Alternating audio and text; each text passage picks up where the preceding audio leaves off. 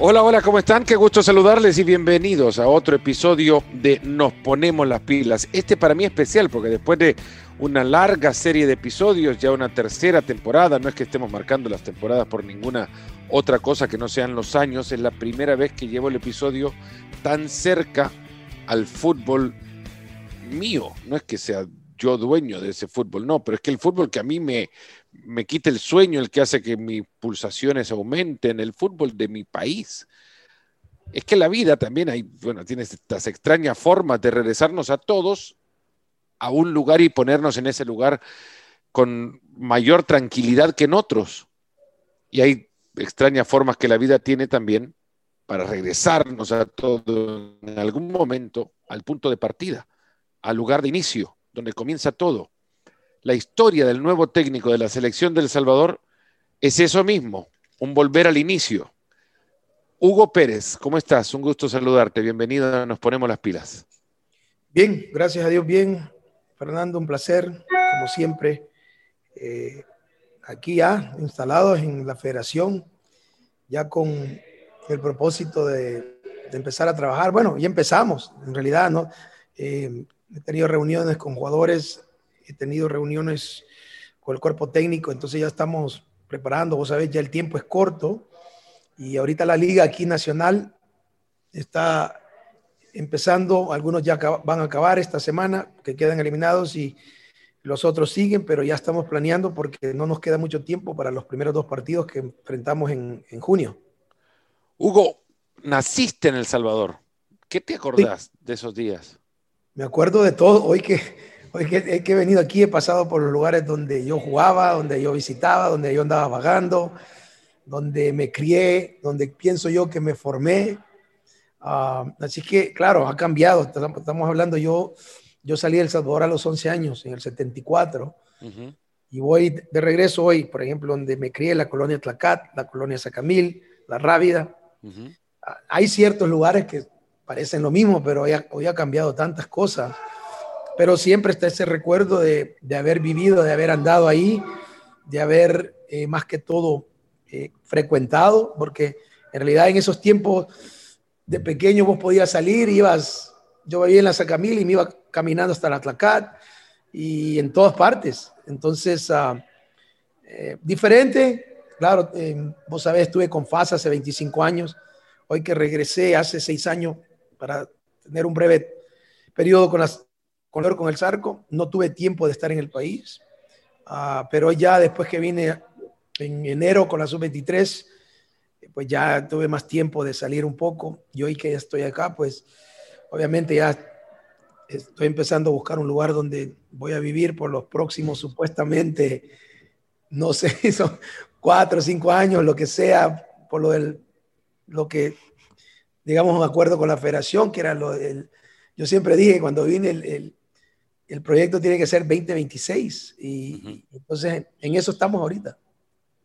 ¿Cómo salís del Salvador? Eh, vos vas a Estados Unidos para... Eh, quien ha llegado acá seguro conoce de, de tu trayectoria o, o sabe, eh, sabe qué ha sido en tu, en, en, en tu vida, que fuiste futbolista de la selección de Estados Unidos.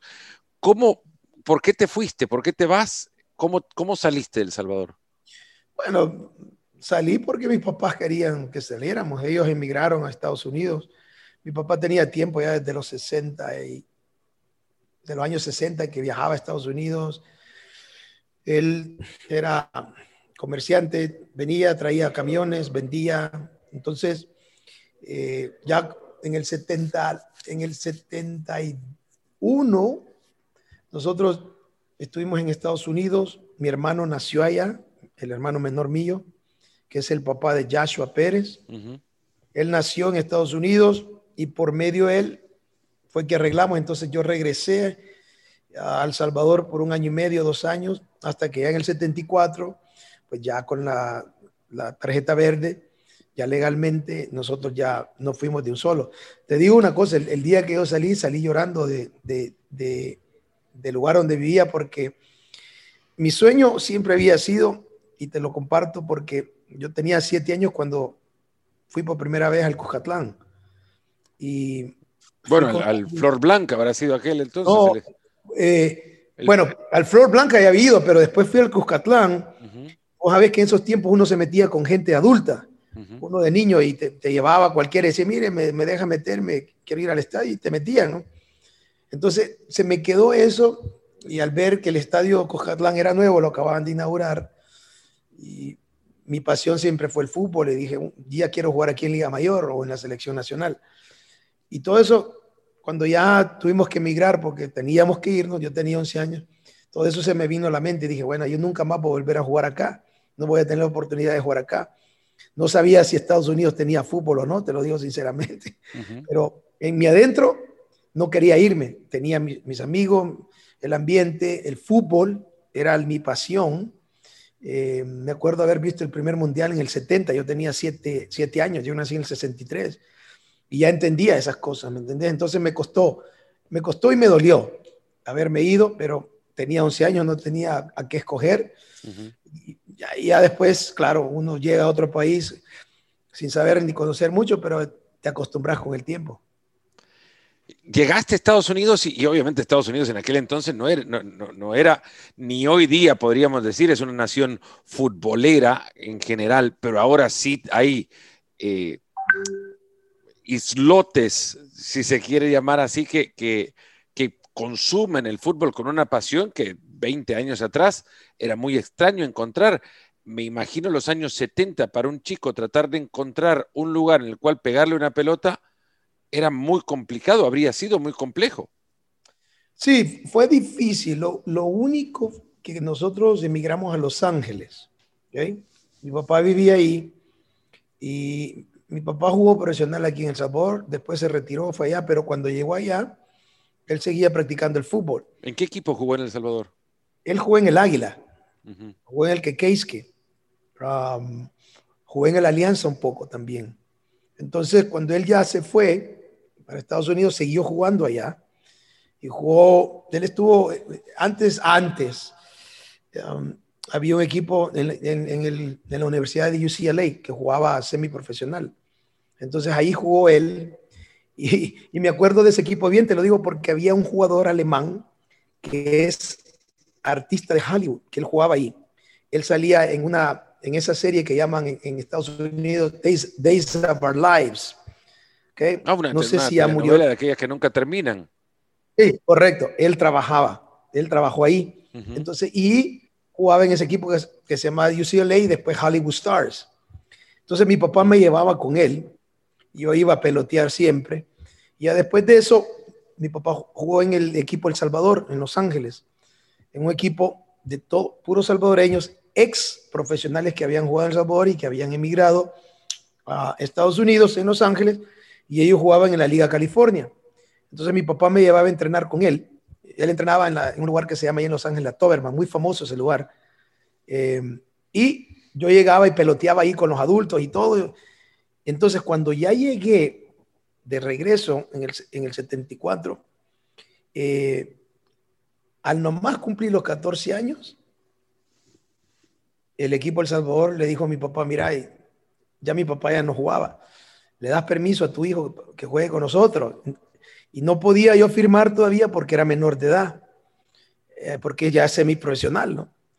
Y mi papá dijo, sí, si él quiere, que vaya a jugar. Entonces yo siempre he jugado, siempre, incluso aquí en El Salvador, cuando estaba pequeño, jugaba, tenía siete años, me acuerdo que jugaba con tipos de 14 años ya. Me pegaban, salía llorando, volvía a ir. Y así fue. Entonces ya cuando llegué allá, empecé a jugar con ellos en esa liga la Liga California, semiprofesional, nomás cumplí los 14 años.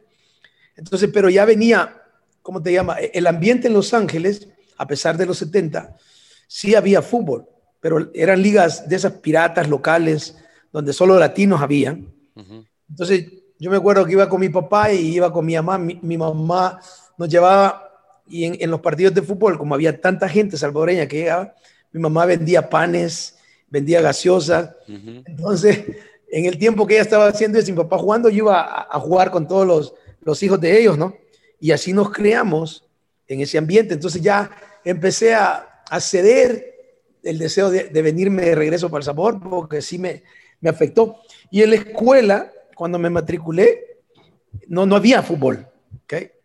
Pero había un deporte que se llamaba kickball, Entonces jugábamos en recreo, jugábamos a la hora del lunch, yo por patear la pelota. Eh, y después, cuando salí de la escuela, había un lugar que se llamaba del Salvation Army, que se llamaba Red Shield. Ahí tenían varios deportes, ahí, salíamos de la escuela, nos quedábamos toda la tarde a hacer la tarea y, había un campo de fútbol. Entonces todos los latinos, de niños que estaban ahí, que salían de la escuela, nos quedábamos jugando fútbol y ya después yo me iba caminando la noche para mi casa.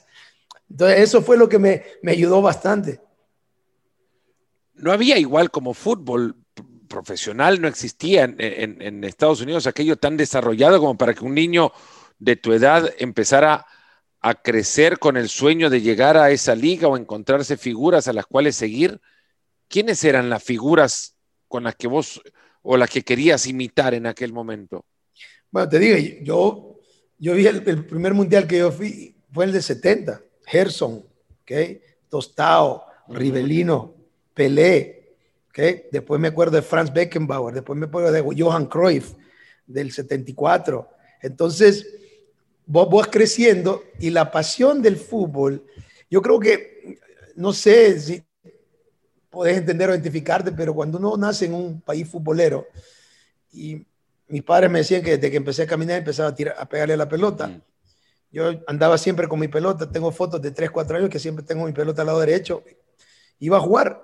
Entonces ya no era un deporte, ya cuando empecé a entender del mundial y que te digo que fui a ver ese estadio que acababan de inaugurar, que era el Coscatlán, con una grama bien verdecita, dije, aquí quiero jugar yo un día.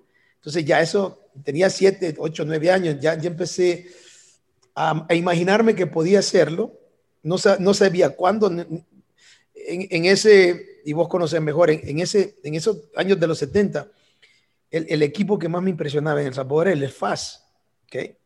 Tenía un equipazo. Mm. y eran partidos, pero a muerte, eran partidos que a mí me, me, me motivaban a ir a verlos, FAS Alianza, FAS Águila, ¿okay? Entonces, todo eso se fue entrando adentro de mí. Entonces, la pasión siempre la tuve. El, el, problema que yo tenía cuando llegué a Estados Unidos era que yo decía, ¿dónde voy a jugar? ¿Okay? Yo quiero jugar en un equipo.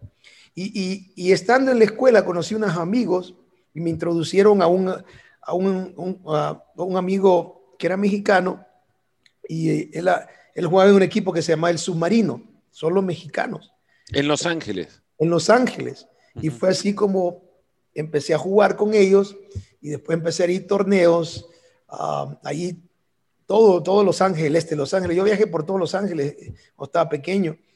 Pero ya después, como te digo, cuando ya llegué a la, a la, al equipo El Sabor, ya con los mayores, eh, ya empecé a salir me tomó creo que tres meses para, para ajustarme a lo físico de todos estos exjugadores que jugaban, porque era seria esa liga, semiprofesional, se les pagaba a los jugadores. Yo me acuerdo que a mí me daban creo que 20 dólares por gol, eh, y ese era mi, mi, mi, mundo, ¿me entendés?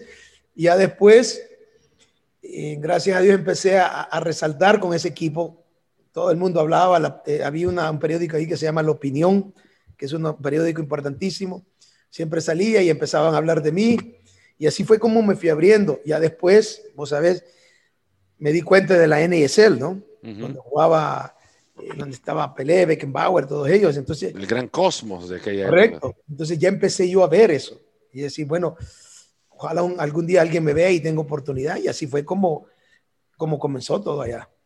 ¿Cómo te ve la gran oportunidad? Porque luego habrá que entender que la Federación Estadounidense de Fútbol de aquella época no estaba estructurada como, como ahora y en consecuencia no, no, estaba más sectorizada quizás a Los Ángeles, San Luis, Nueva York y lo que saliera de ahí componía a los seleccionados nacionales de Estados Unidos. ¿Cómo te llega la primera oportunidad para, me imaginaría también definir o decidir que la selección que vas a vestir, de la que vas a vestir la camiseta es la selección de Estados Unidos?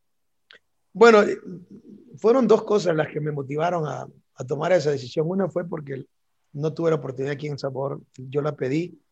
Eh, yo tenía un primo que jugó en selección nacional, Conejo Valdés, jugó en FAS.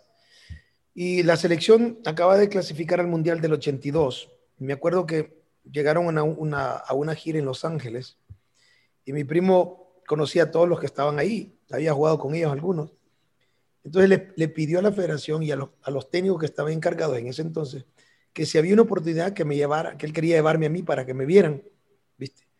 Y que me tuvieran en cuenta para un futuro, porque él pensaba que era buen jugador y, y pensaban que, él pensaba que, que, tenían que verme ya que no tenía la oportunidad yo de regresar a El Salvador. Uh -huh. Y por cierta razón dijeron que no, que no, que no tenían tiempo y que yo vivía aquí. Bueno, una excusa. Entonces, me habla mi primo y dice, mira, esto es lo que pasó, no quisieron y ahí terminó.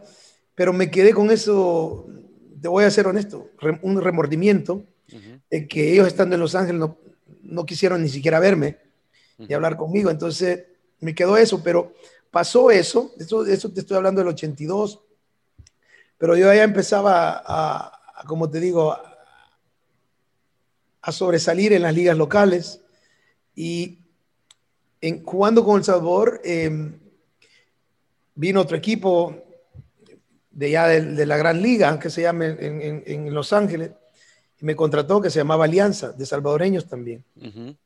y ya después de eso jugué un año ahí y un día en San Pedro ahí en la ciudad de San Pedro en Danielsfield eh, me vio los aztecas de Los Ángeles un, un, un visor los aztecas de, de, de, de, los equipos de, de la NSL. De la NSL, además de los de mayor reconocimiento, sí, ¿no? Sí. En ese entonces lo tenía Televisa.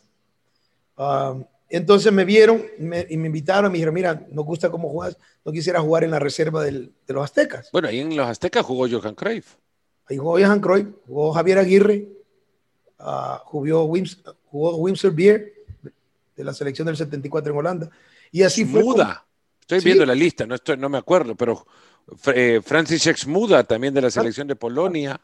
No, no, había, tenía un equipazo, estaba el, el técnico que ya murió, uh, Cutiño, ¿okay? uh -huh. en ese entonces él era. De Cutiño de, de, del Santos de Pelé.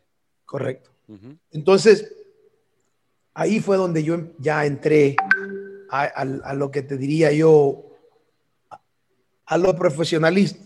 Entonces, y de repente, el año que entro, Televisa compra Aztecas de Los Ángeles. ¿okay? Y llega un entrenador que se llama, que, que estuvo en el América, ¿okay? eh, no me acuerdo, y llegó otro que es uno de los promotores más grandes de, de México hoy, Guillermo Lara. ¿okay? Sí. Ellos estaban encargados de las fuerzas básicas de los aztecas de Los Ángeles. Entonces, con ellos yo empecé. Entonces, ya dejé más que todo eh, los equipos donde estaba, ya me concentré y entonces ya jugaba con ellos en la liga, esa liga, en la gran liga. Uh -huh. Porque antes, acordate, antes no habían academias de fútbol. Entonces, o, o jugabas con los mayores, ¿ok? O no jugabas, uh -huh. en realidad. Um, y cuando yo estaba viendo la escuela, empecé a jugar también en la escuela, pero lo que pasaba era, y uno como salvadoreño, así, yo jugaba en la escuela, pero jugaba semiprofesional. Entonces las reglas de la escuela no te permitían jugar. Y un día, ahí en Los Ángeles, me tocó jugar con, mi, con la escuela mía en la high school y anoté seis goles. Uh -huh.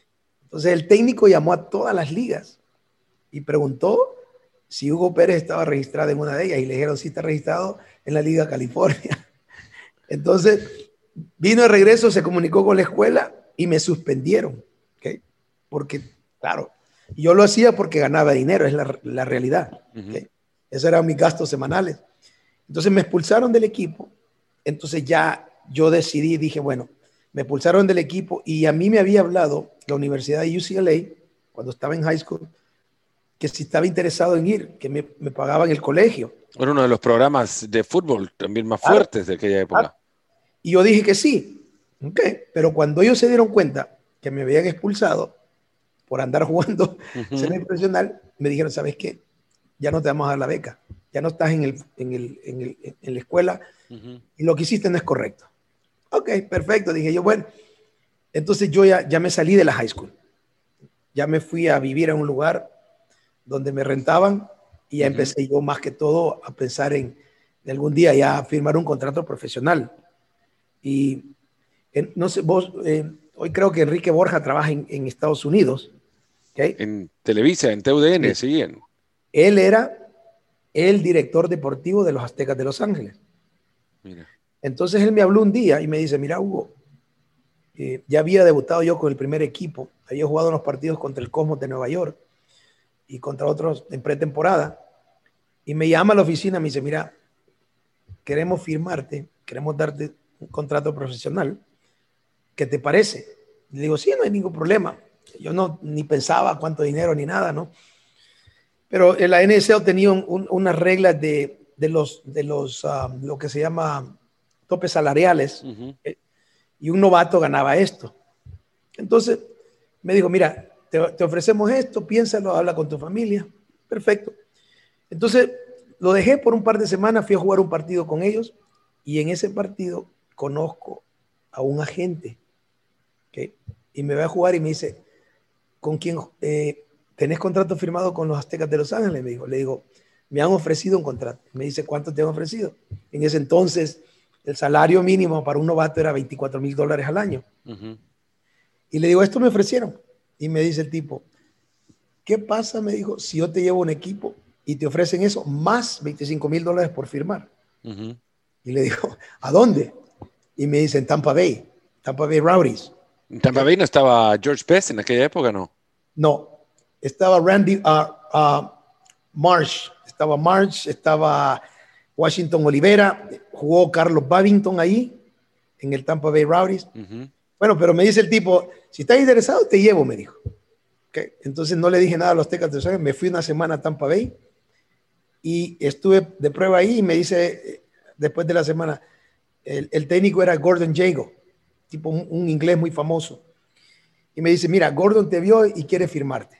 Y te van a dar tu salario más un, un bono por firmar. Entonces me regreso para Los Ángeles y hablo con, con, Enrique.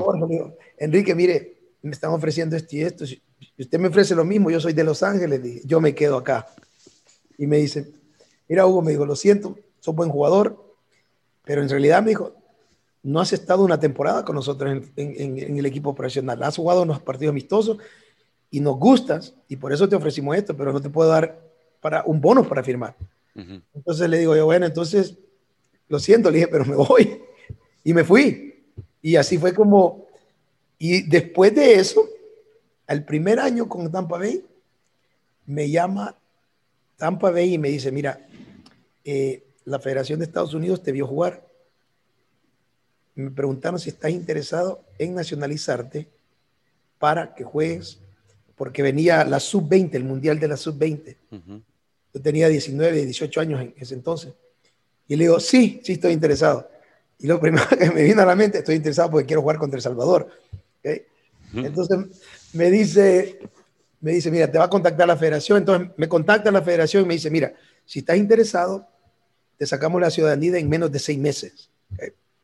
Y cabal, en menos de seis meses me hice ciudadano y, fui la primera convocatoria de la sub-20. Y así torneo, torneo premundial que se juega en, eh, Guatemala. Guatemala. Torneo premundial. Llegamos a la final nosotros. ¿okay?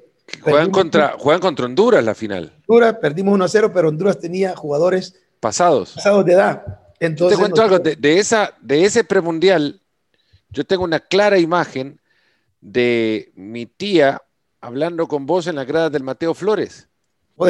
Del Doroteo Guamuch Flores, como ahora se llama el estadio.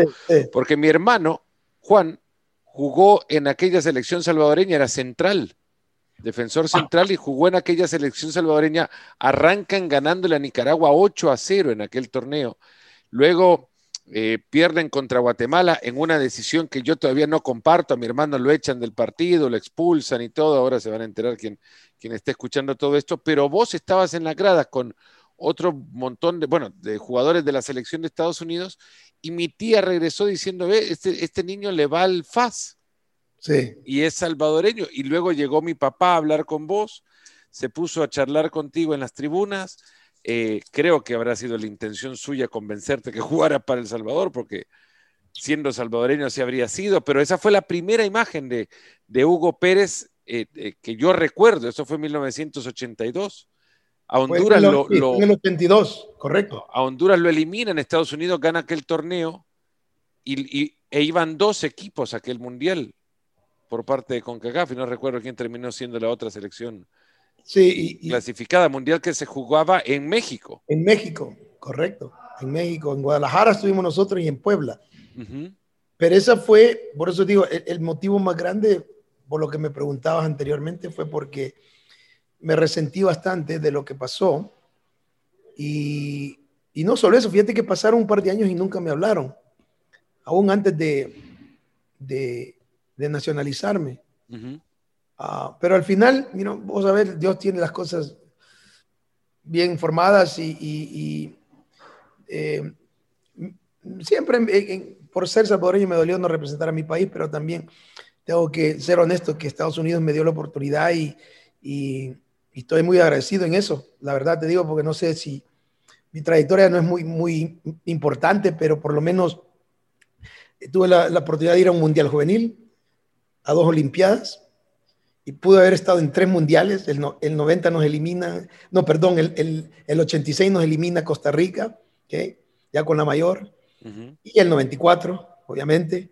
Um, pero es, Estados Unidos me abre la puerta no solo para jugar ahí, sino que para jugar afuera, mm. la selección. Y, y claro, fueron, como te digo, no, nunca esperé yo llegar a, no que no quisiera jugar profesional, sino que cuando llegué a Los Ángeles, lo primero que me puse dije, bueno, ¿cómo voy a jugar fútbol aquí? ¿Dónde voy a jugar? ¿Viste? Y poco a poco, perdón, se fue abriendo puertas, pero sí, quizás lo que más me motivó a, representar a Estados Unidos fue el rechazo del Salvador. Hugo, eh, fuiste olímpico en Los Ángeles. Sí. Eh, aquel, aquellos Juegos Olímpicos marcaron una, un, hito, creo que sigue siendo la cita olímpica de mayor promedio de, asistencia de público a los estadios. En Los Ángeles. Francia-Brasil llevó 90 mil personas al Rose Bowl. No, se, llenó, se llenó, se llenó. Fue, mira, nosotros jugamos contra Italia. ¿Desfilaste en la ceremonia inaugural? Sí, Entraste al estadio, ¿qué guardas de aquello? Vos sabés que yo soy recontra fanático de los Juegos Olímpicos y, y esta pregunta no es para quitarte nada de tu colección, pero quiero saber si guardás algo de, aquel, de, aquella cita del 84. Sí, guardo, ¿sabés qué es lo que más guardo? La implementaria que nos dieron. El uniforme de desfile de, para en la ceremonia. La marca ¿Qué te acordás de la, de la ceremonia? En esos Juegos Olímpicos estuvo Michael Jordan con la selección de básquet de Estados Unidos. No, ¿sabés quién sí, ¿Sabes quién es famosísimo? Carl Lewis. Bueno, Carl Lewis gana cuatro medallas de oro en Los Ángeles en, atletismo.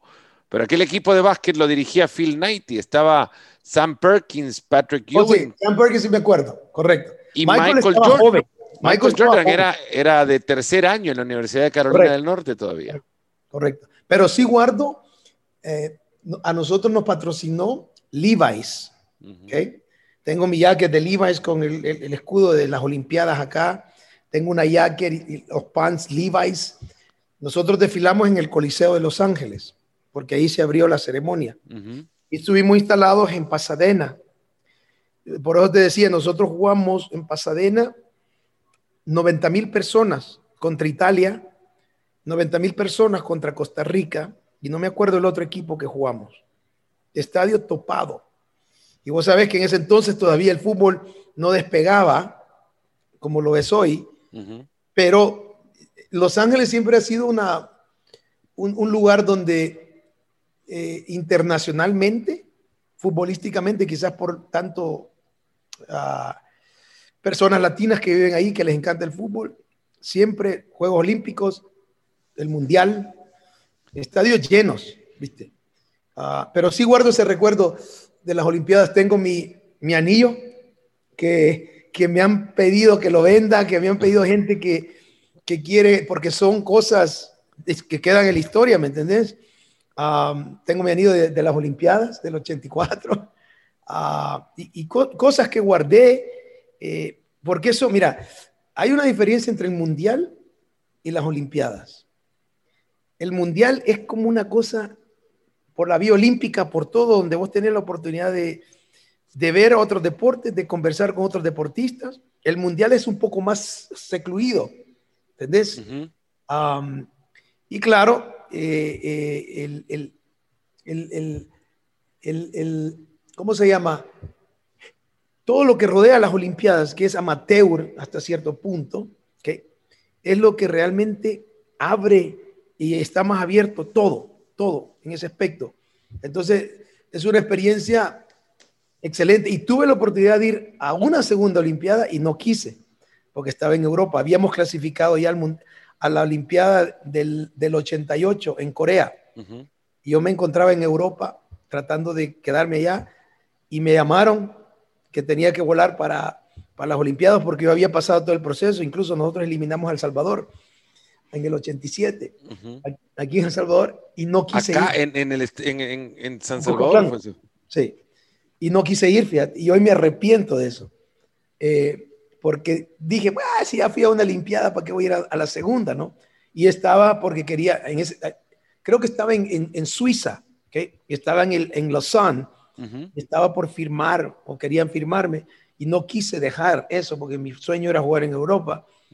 Y entonces le digo al de la federación, mira, te agradezco y todo, le dije, pero me quedo, no voy, eh, necesito firmar aquí y hoy me arrepiento sinceramente, porque eh, aparte de que iba a ser la segunda Olimpiada, ya el fútbol en las Olimpiadas había obtenido más protagonismo. De ahí salió Romario. Romario fue a esa Olimpiada. Klinsmann fue el máximo goleador de aquel Juego Olímpico. Entonces, pero son cosas que de arrepentí, pero ni modo. Eh, pero sí, eh, me queda ese recuerdo de haber representado y estado en una Olimpiada. En el 90 sos parte de la clasificación de Estados Unidos para aquella Copa del Mundo que 40 años después volvía, bueno, 40 años después del zapatazo que nadie vio ni nadie escuchó, porque aquello no retumbó cuando Estados Unidos le gana 1 a 0 con gol de Gatiens a, a, Inglaterra en 1950. Aquello pensaban, eh, incluso en Inglaterra, pensaban que era un error del del cable de, la noticia cable gráfica que llegaba a las redacciones, Estados Unidos 1, Inglaterra 0. Pensaban que se les hacía falta un, número al resultado de Inglaterra y no creían que le hubiese ganado. Ese fue el último mundial de Estados Unidos hasta la clasificación a Italia 90. E, en ese proceso estuviste, había sido parte de la formación de aquel, de aquel colectivo. ¿Por qué no te llevaron? Bueno, hubieron muchas circunstancias por eso. Yo, incluso el 90 yo estuve en ese partido. Lo que pasa que venía lesionado de Francia. Yo estaba jugando en Francia. Sí, ese fue el disparo que todo el mundo vio, ¿no? El, el, de, el de 1900 contra Trinidad. Sí, yo no jugué ese partido, pero no jugué porque estaba golpeado, pero estaba en el estadio, fui al campamento y después que clasificamos, te digo, yo ya estaba en Francia, pero vengo a un partido amistoso en Miami después de clasificar. el, partido de clasificación fue en noviembre y hubo un campamento. Gol de Paul Caligiuri. Sí, gol de Paul Caligiuri, correcto. Y ahora lo vi, fíjate, vi el highlight ese. Mm. Y, um, y cómo se llama, llego a Miami, jugamos contra Colombia y en ese entonces habían dos jugadores jugando afuera. Peter Vermes, que jugaba en Hungría, y yo que estaba en, la segunda división de Francia. Y el 95% eran de colegio.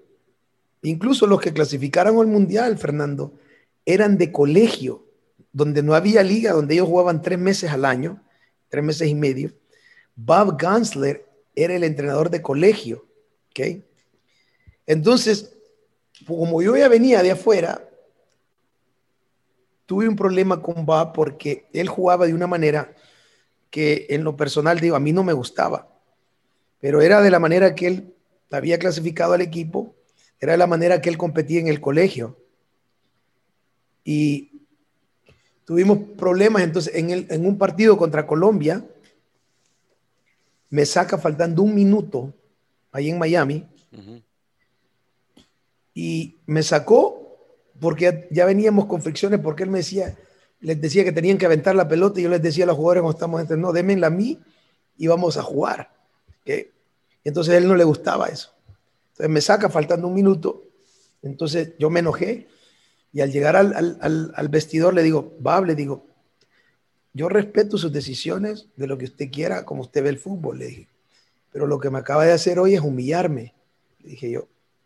¿Por qué no me esperó cambiarme entre medio tiempo, sino que me saca faltando un minuto? Le dije. Entiendo que usted quiere darme una lección, le dije, pero al final le dije, yo soy profesional, le dije, y yo le voy a pedir un favor. Es la última vez que usted me hace eso, le dije yo, así. Mm. Porque es falta de respeto, le dije yo. Y después le dije, si me lo vuelve a hacer, no respondo porque era también muy temático, estaba joven y era loco a veces, ¿me entendés? Y eso quedó como fricción desde ese momento con él. Yo regresé a Francia, después pasó el problema, yo tenía un contrato con Puma, la federación tenía un contrato con Adidas y en el Mundial, cuando clasificamos, Adidas va a la federación y le dice, te vamos a dar X dinero para selección, te vamos a patrocinar y vamos a dar dinero que tú lo repartas con los jugadores. ¿okay? La única condición es que los jugadores no pueden ponerse otro calzado más que Adidas. O claro, los de, colegio dijeron, bueno, nosotros no, tenemos problema, pues porque primeramente no podían recibir dinero, era prohibido. Segundo, al final ellos no eran profesionales. Entonces yo llego de afuera, traigo contrato con Puma y lo primero que me dice la federación, no te puedes poner zapatos Puma para jugar. Y yo le dije, ¿por qué no? Si es lo que es más confortable y, tengo un contrato. No, no podés, tenemos un contrato con Adidas y no podés. Entonces les dije yo, bueno, entonces págueme lo que me paga Puma. Y yo me pongo Adidas. Y me dijeron, no, no te vamos a pagar nada. Venís a la selección, tenés que jugar con uniforme Adidas y con zapato Adidas. Y les dije, entonces no puedo porque tengo un contrato con Puma. Entonces viene Puma y me dice, mira, esto es ilegal. Y viene Puma y lleva a corte a Adidas, antes del Mundial. Y entonces eso crea otro conflicto, que no era mi deseo hacerlo. Y al final, ya ni me acuerdo qué pasó. Y de repente, faltando, creo que tres meses, Fernando, estoy jugando en una ciudad en Francia donde en ese, vos a veces en Francia el, enero, febrero, marzo son tiempos de frío, ¿entendés? De nieve. Entonces estamos jugando afuera y está congelado el campo. Y yo de, de, torpe me pongo zapatos de, de, porque me gustaban los zapatos de, aluminio. Y en una pelota que voy a buscar, a la orilla, se me traba el pie derecho y me truena el peroné. Faltando tres meses el Mundial. Entonces, yo tenía contrato, creo, dos años más con, el equipo. Y me habla la federación al siguiente día y me dice, ¿qué te pasó?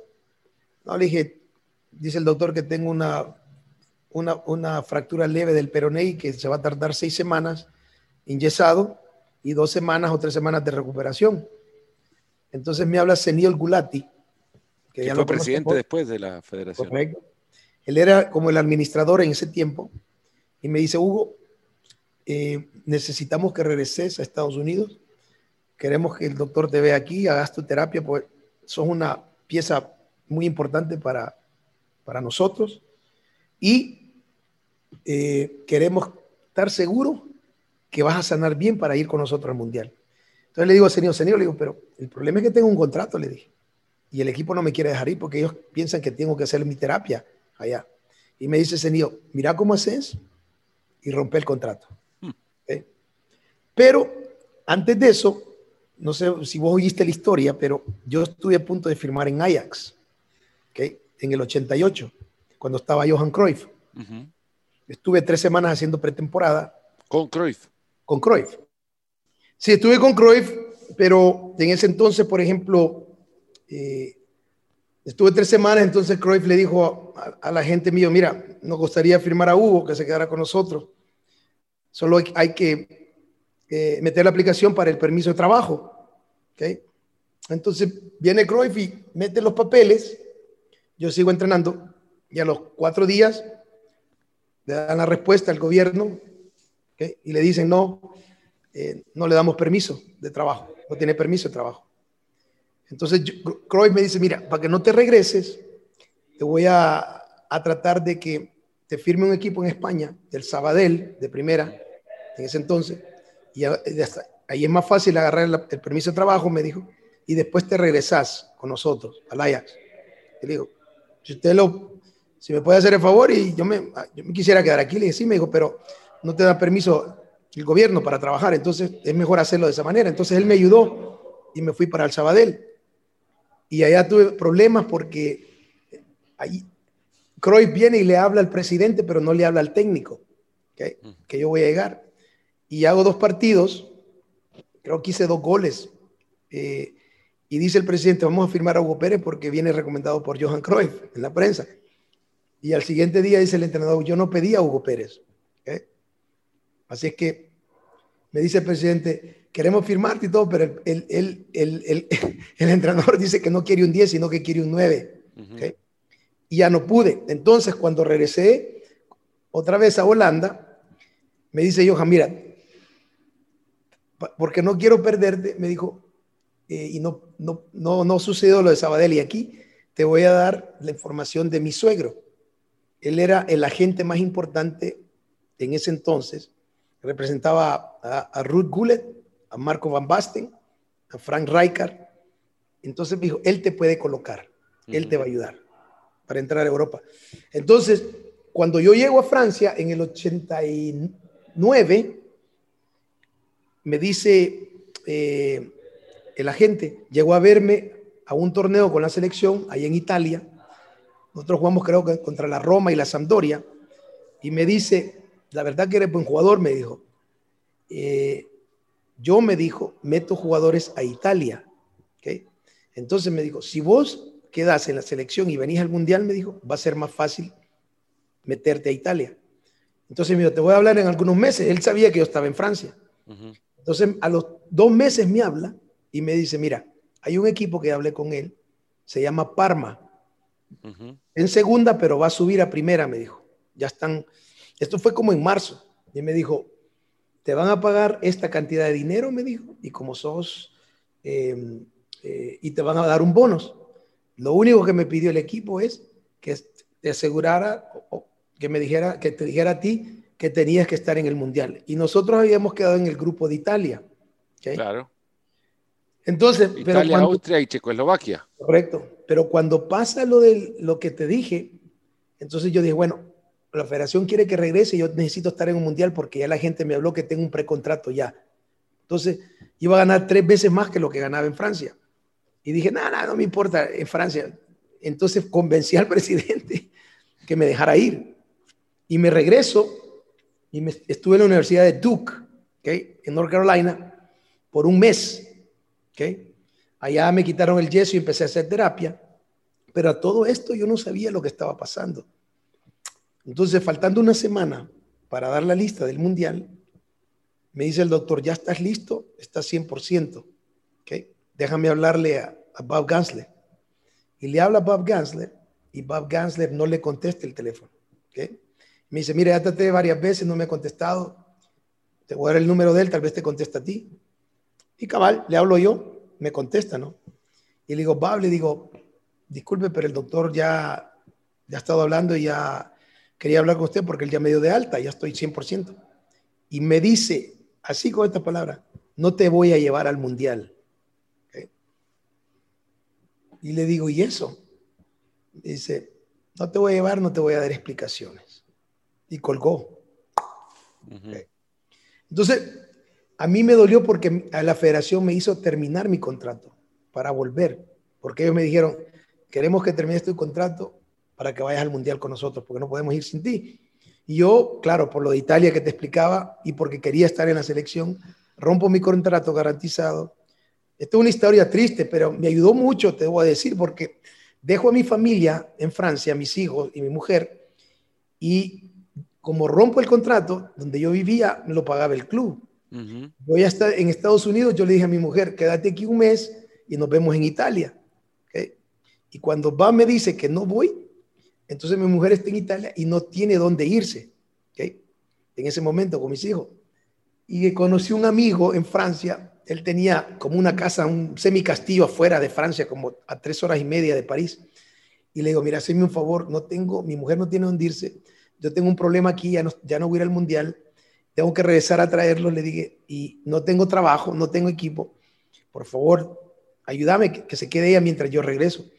Y así fue, se fue para allá, pero ya en, en, cuando esto pasa, eh, le preguntan a Bob, ¿por qué no está Hugo Pérez en la lista?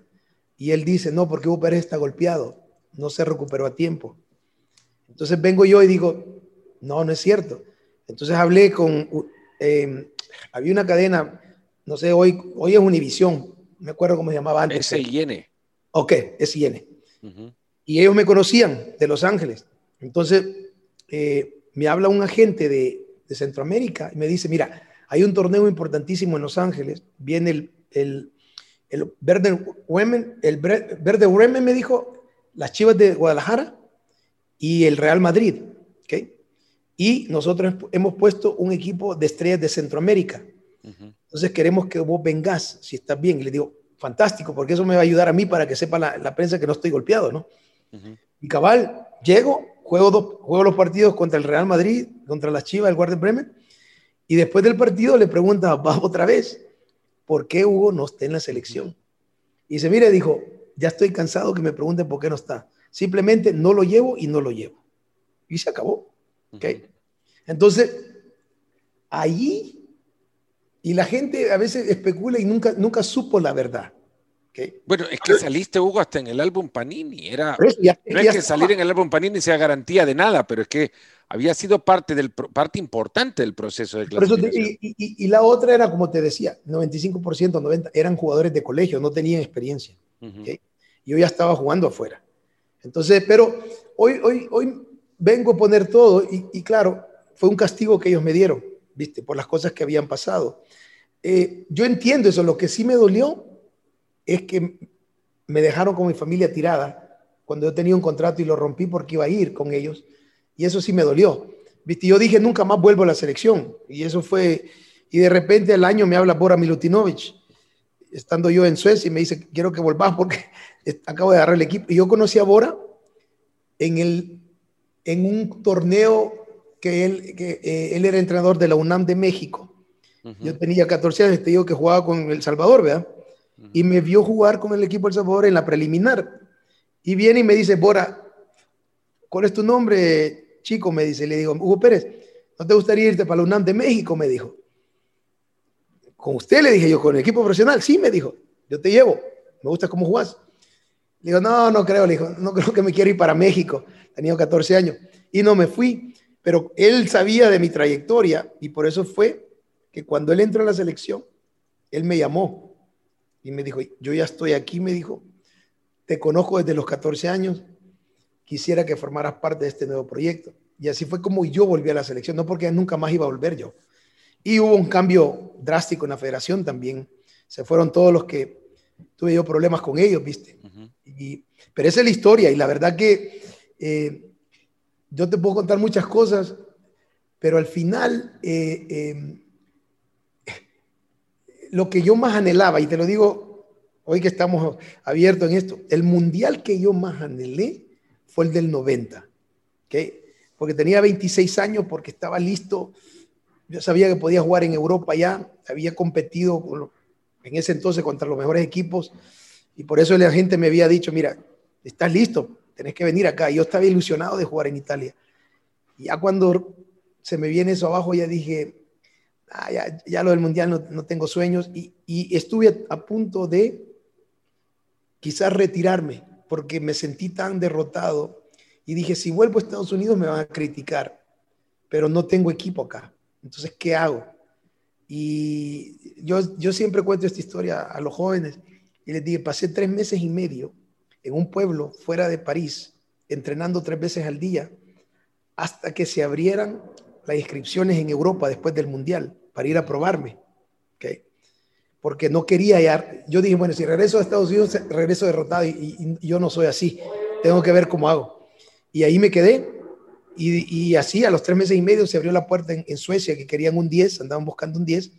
Y esta historia la cuento rapidito porque voy me pruebo, Fernando, hacen un partido de entre cuadras para mí y calentando, 15 minutos calentando, me tiro, ¿ok? Antes del partido. Y me siento en el suelo y digo, bueno, ¿y hoy qué voy a hacer? No le puedo decir a estos tipos que me acabo de tirar, ¿ok? Y no tenía trabajo, ¿ok? Bueno, para no hacerte la de larga, lo único que dije fue, si hay un Dios que existe, ahorita te necesito que me ayude. Dame, dame, dame que ahorita que me levante, tenga la fuerza para, para hacer este entrenamiento, que me vean. Y cabal, me levanto, no digo nada que me había tirado y empiezo a jugar. 20 minutos jugué, Fernando. Y dice el, presidente, ya estuvo, paren el, el interescuadra, ya lo vimos, lo queremos firmar. Y fue así como firmé en Suecia.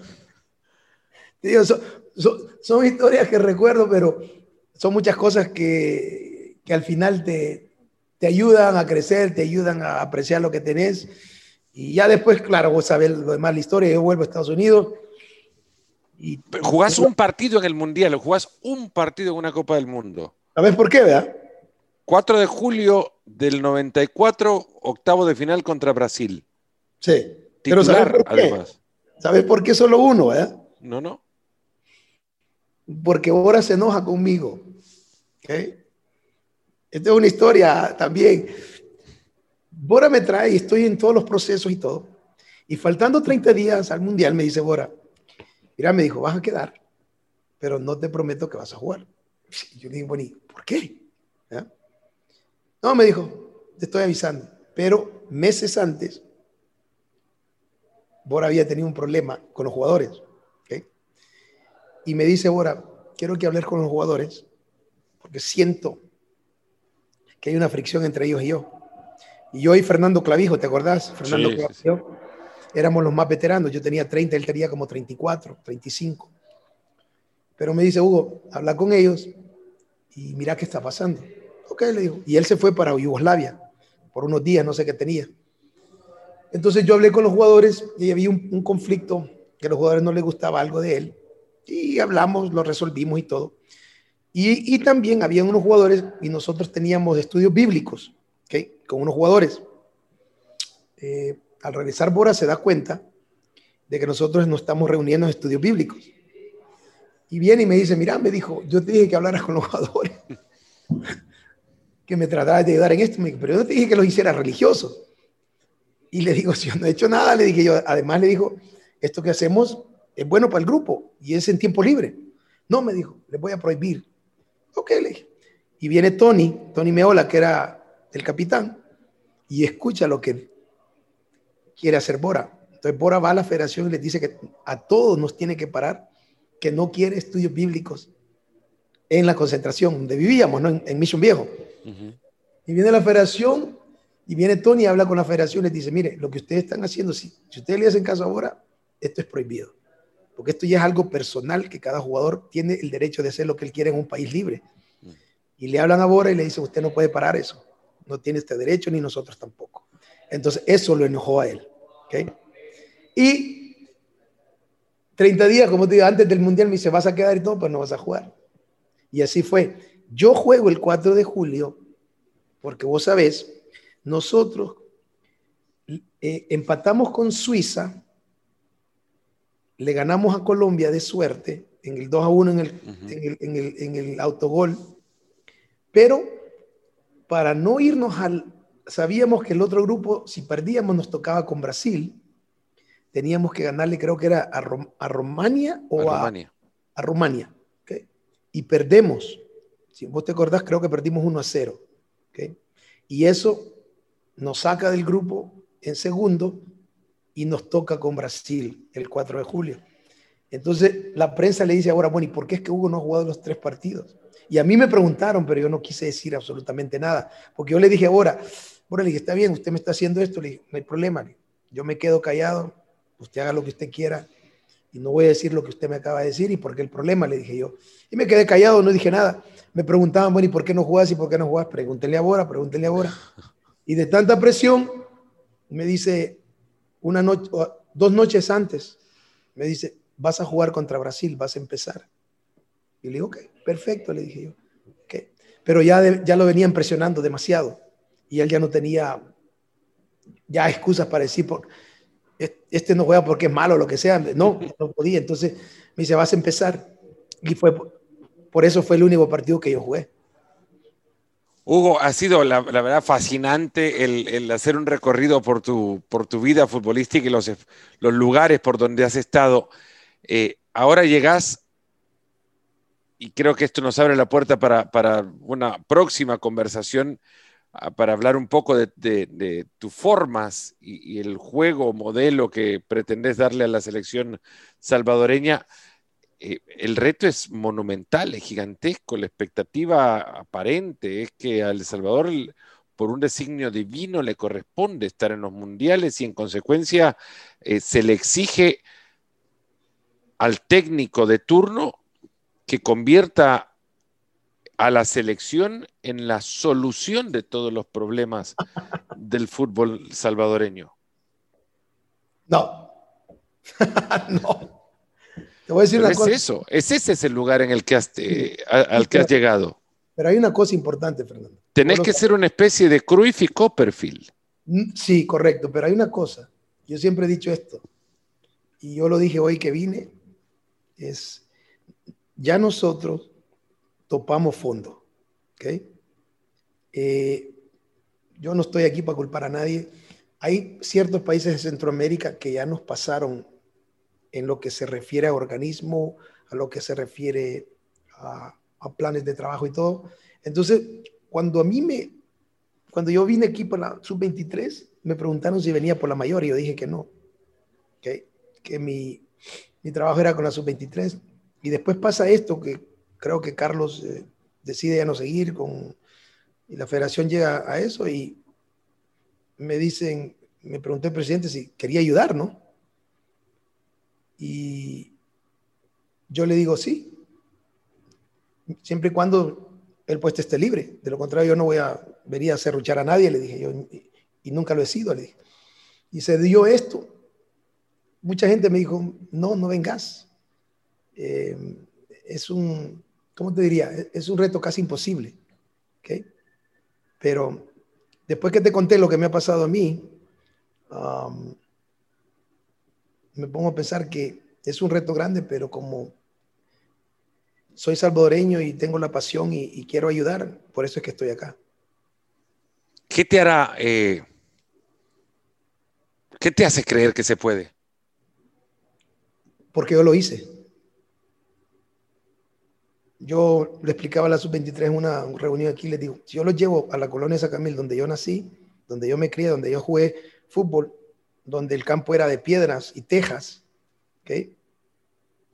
Y insignificante como yo soy, le dije, salir de, este país y llegar a un mundial y triunfar con Estados Unidos, ustedes lo pueden hacer. Ahora, ¿qué es lo que hay que cambiar aquí, Fernando? Te voy a decir tres cosas importantísimas y lo he comentado porque este no es un secreto con los jugadores. Una, la mentalidad, ¿ok?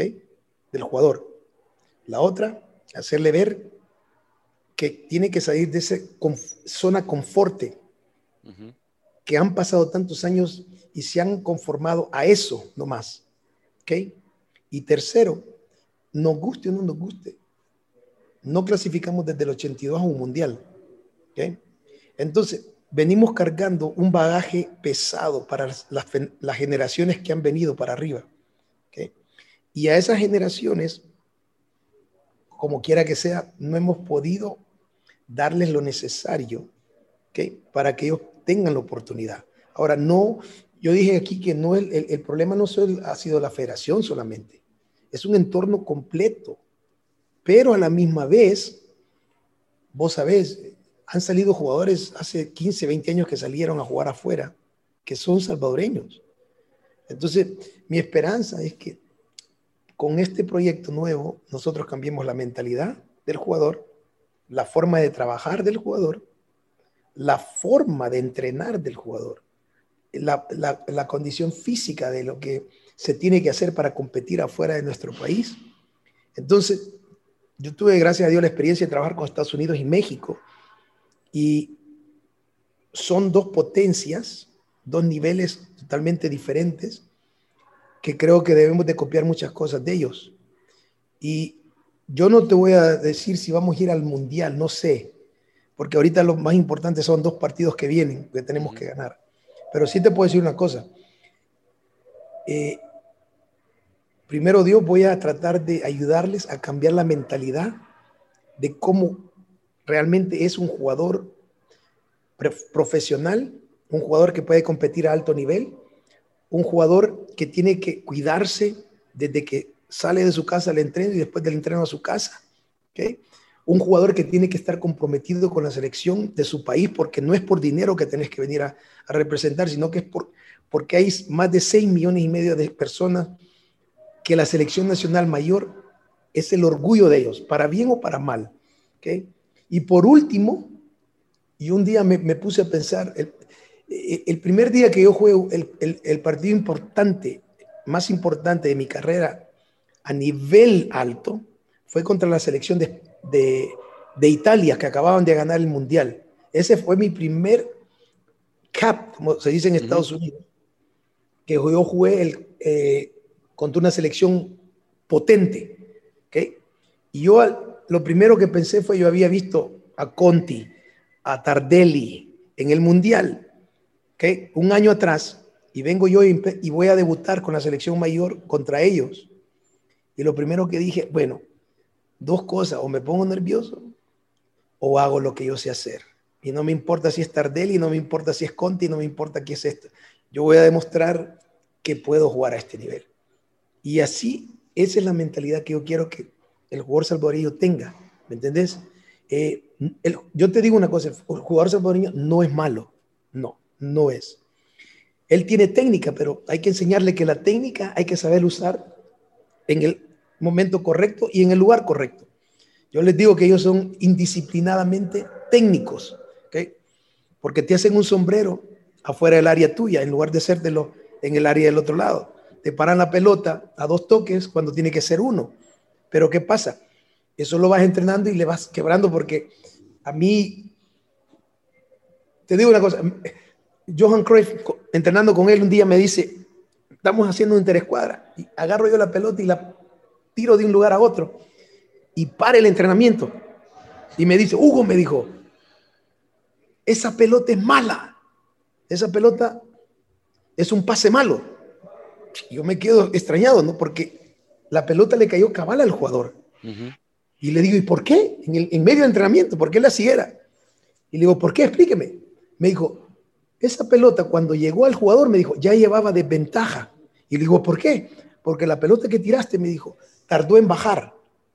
Y aquí en Europa me dijo, medio segundo que llega la pelota tarde, no importa si el jugador la recibe bien, me dijo, ya está en desventaja. Así me dijo. Entonces me dijo, y agarra la pelota, ¿ok? Todavía estaba eh, joven él y le pega con, con el empeine, ¿ok? Y sale como que es una pelota de béisbol, De alta velocidad. Me dijo, ese es el pase que tenés que dar aquí en Europa, me dijo. Porque ese es el pase que le da la ventaja a tu compañero, me dijo, antes que llegue el defensa a marcarle. Y eso me quedó grabado toda la vida. ¿okay? Entonces yo veo aquí, a veces le digo a los jugadores, ¿y usted por qué paran la pelota?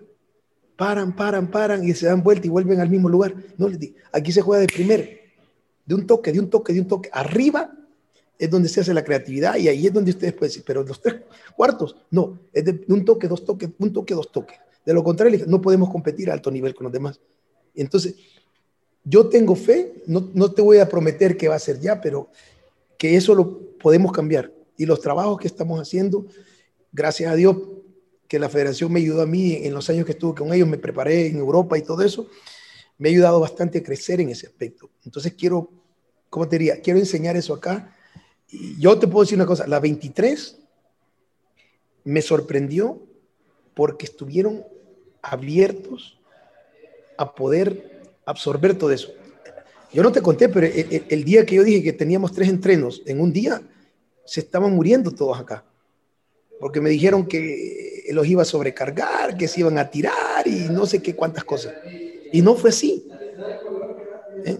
Les costó, pero no fue así y eso nos ayudó a prepararnos mejor. Entonces hoy con la mayor es un reto más difícil que la sub-23, pero vamos a hacer todo lo posible para que poco a poco, ¿okay? y podamos ir cambiando todo esto y que el jugador nuestro eh, pueda por lo menos eh, salir a competir afuera. Te digo que hay cuatro de la sub-23 que juegan nacionalmente, los vieron en Guadalajara, están preguntando por ellos. Entonces, de que hay, hay, de que el entorno, todo el mundo, todos los técnicos que han venido han dicho, no hay canchas, los entrenos no podemos entrenar bien porque no hay cancha, la liga es mala, eh, la, donde se entrena es malo, uh, y todo eso. Y yo digo, bueno, puede ser, no te digo que no, Fernando, pero eh, cuando llegan a selección sí tenemos buenas canchas para entrenar. Entonces yo tengo que aprovechar todo eso y ayudarles y, aconsejarlos la poca experiencia que yo tengo, porque yo quiero que estos jugadores, aparte de que representen nuestro país, capacitarlos y que crean en ellos mismos que sí pueden competir contra Estados Unidos, que sí pueden competir contra México, que sí pueden competir con Costa Rica y Honduras, porque esos son los que nos han pasado ahorita. Hugo Pérez, nuevo técnico de la selección del Salvador, gracias por el repaso que hemos hecho de tu, de tu vida y, me puedo imaginar el, decenas, y no centenar de otras historias que quedan en medio y todavía pendientes por contar. Gracias por el tiempo, gracias a ustedes también que nos han acompañado en este nuevo episodio de Nos Ponemos las Pilas. Hugo, un fuerte abrazo y éxitos. Muchas gracias, Fernando. Gracias uh, por el tiempo y ojalá, pues, primero Dios, que eh, ya en un tiempo veamos que, que por lo menos estamos empezando a, a, cambiar. Yo soy fielmente ciego que si yo, que no fui tan importante como Jorge, ¿ok? Jorge que es algo especial, sí, pude lograr lo que logré y hoy veo algunos jugadores aquí que tienen talento. Ellos lo pueden lograr, primero Dios, pero hay, hay que, ya estamos abajo, así es que tenemos que empezar de abajo a, a empezar a edificar, y, y, a trabajar y vamos a ver qué dice Dios. Pero gracias, te agradezco por el tiempo también. Muchas gracias, Agus Pérez. Gracias a ustedes también y un fuerte abrazo. Nos vemos en el próximo episodio de Nos Ponemos las Pilas.